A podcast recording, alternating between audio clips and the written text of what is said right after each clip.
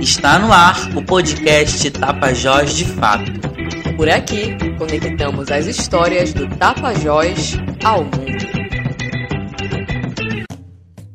A Prefeitura de Santarém, mais uma vez, tem planos para destruir as belezas naturais de mais uma praia da cidade.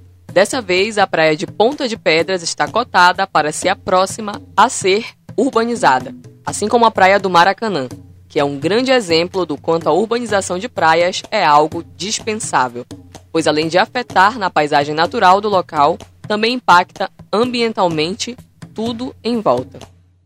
Orçada em cerca de mais de 2 milhões de reais, a obra prevista para a praia de Ponta de Pedras tem como objetivo construir um complexo turístico com a urbanização na praia, com a construção de uma orla, estacionamento e pavimentação à beira-rio onde, em mais uma tentativa de vender o avanço turístico e o desenvolvimento local, a Prefeitura de Santarém tenta empurrar para a população mais um projeto que ameaça a natureza da região.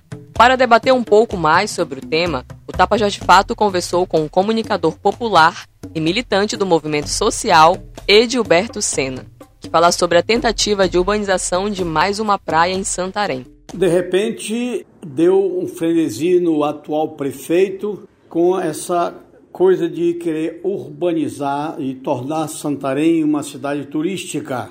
E aí vai violentando a vida comum das comunidades. Primeiro foi esse essa estupidez dessa passarela no bairro do Maracanã e agora a tentativa de querer chamar de urbanização da Ponta de Pedras. Ora, por que o prefeito vai, vai encontrar dinheiro para fazer o que ele chama de urbanização? O que será? O Ponta de Pedra vai ser algo semelhante ao que aconteceu no Maracanã? Que a prefeitura, sem sentar com a comunidade toda, analisar as vantagens e desvantagens de um processo de urbanização da, da praia, é simplesmente impor é um sistema colonizador se repetindo hoje. Isso é que é a, a, a ignorância do poder público municipal. E assim o projeto vai. Né?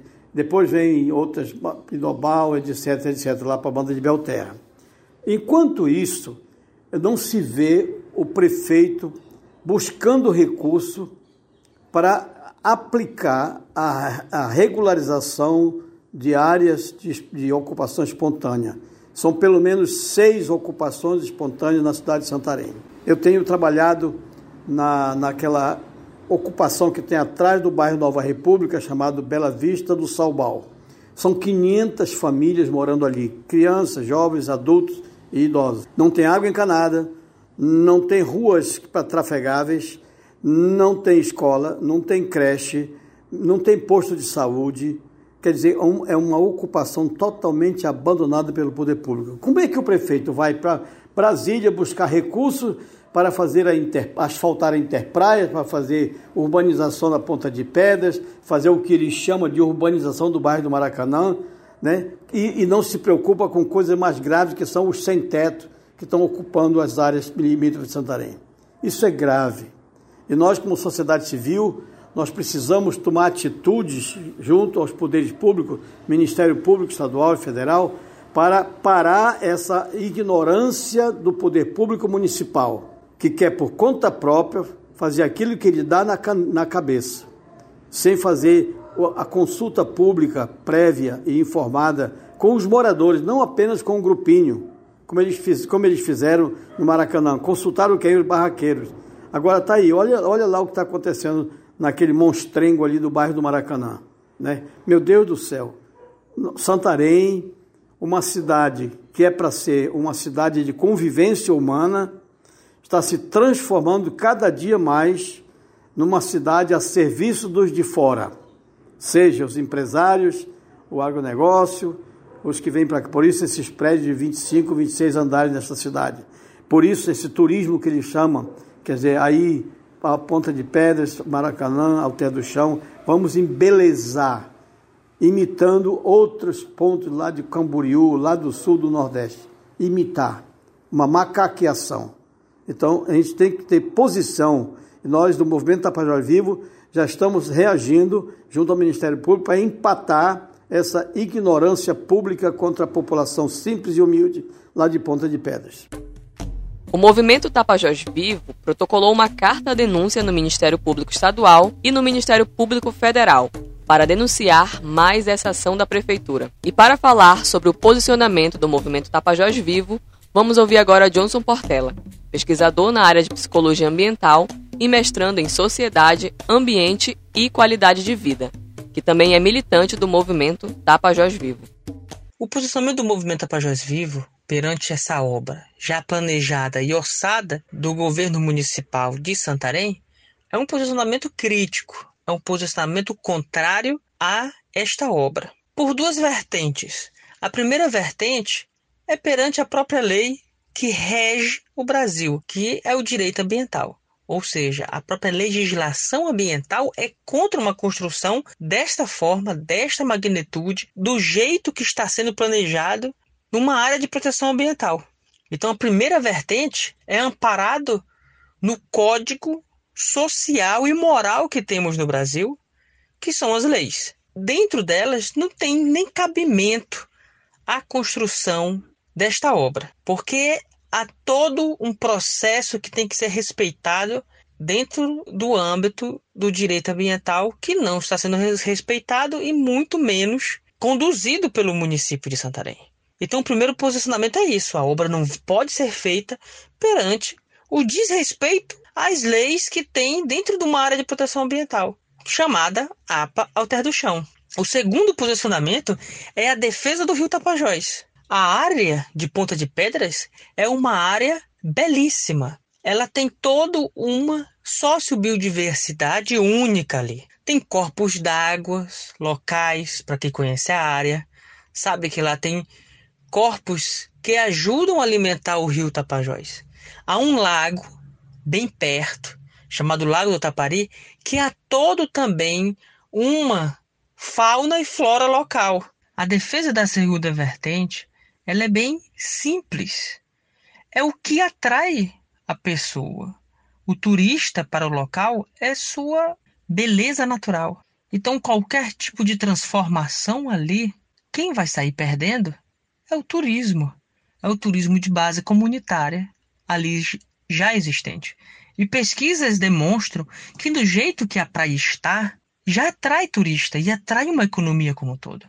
Pesquisas no ano de 2018, pela Universidade, pela Universidade Federal do Oeste do Pará, demonstram visitações acima de 100 mil pessoas ao ano. Então, há turistas para ver as belezas ali existentes. O Lago do Tapari, a ponta de pedras, andar na areia, ter contato com a natureza local, não andar no asfalto, não andar numa orla. Não há sentido em questão de turismo para legitimar essa obra. Não há sentido algum legitimar essa obra.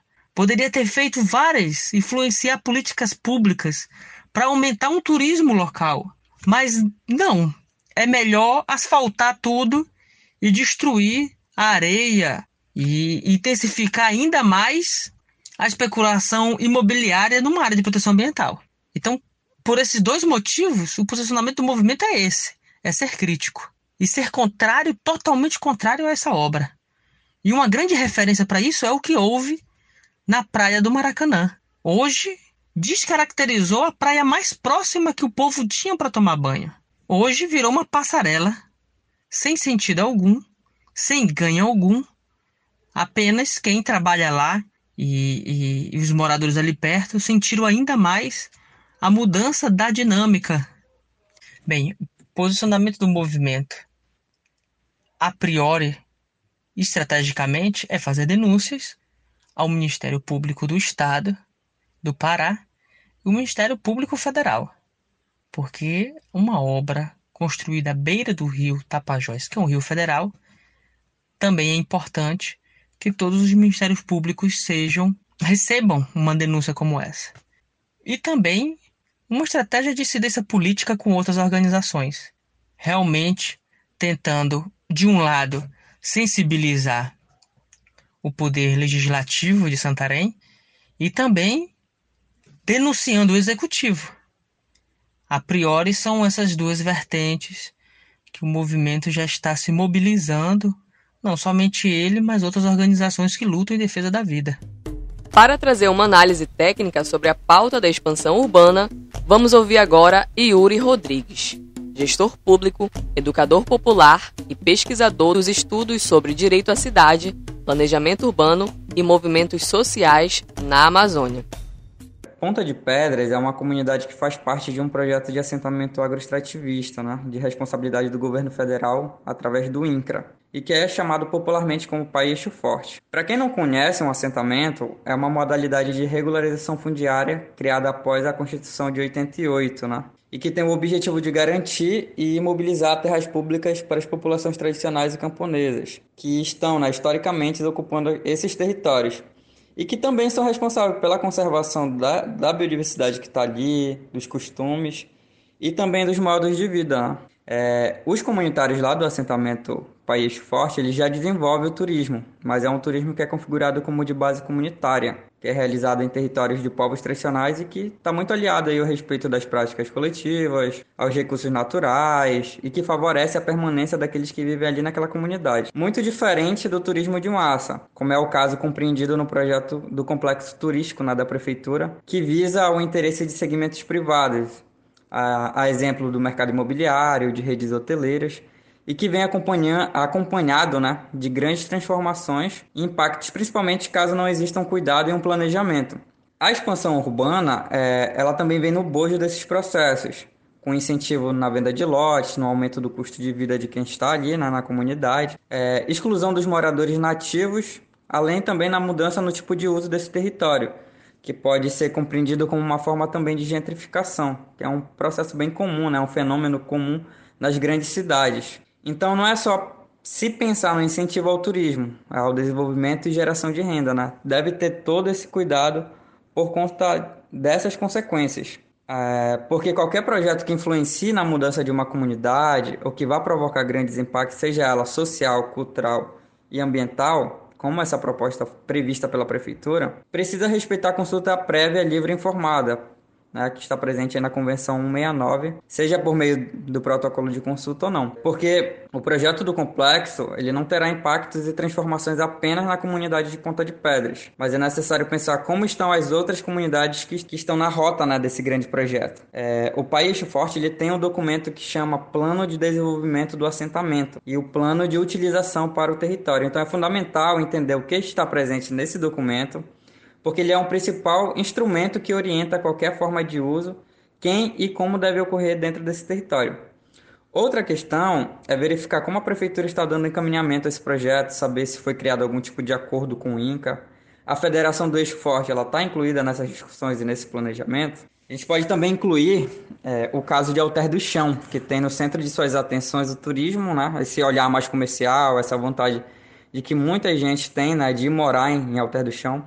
Mas, para além disso, é uma área de preservação ambiental e principalmente é um território indígena que vem há décadas aí sendo reivindicado pelo povo borari.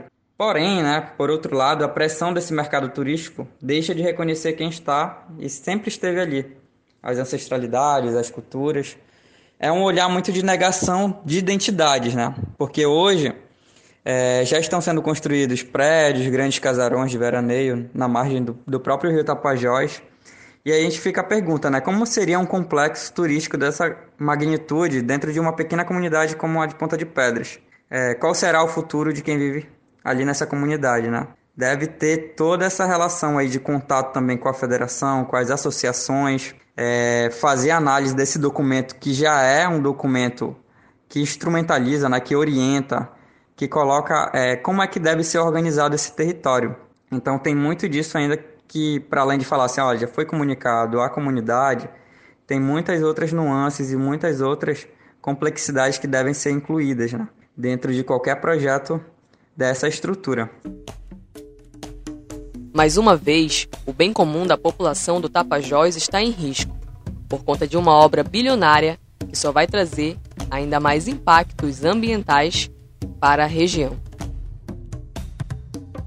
E aí, gostou do episódio de hoje? Compartilhe com quem você gosta. Siga e marque a gente nas redes sociais. Facebook, Twitter e Instagram, arroba Tapajós de Fato.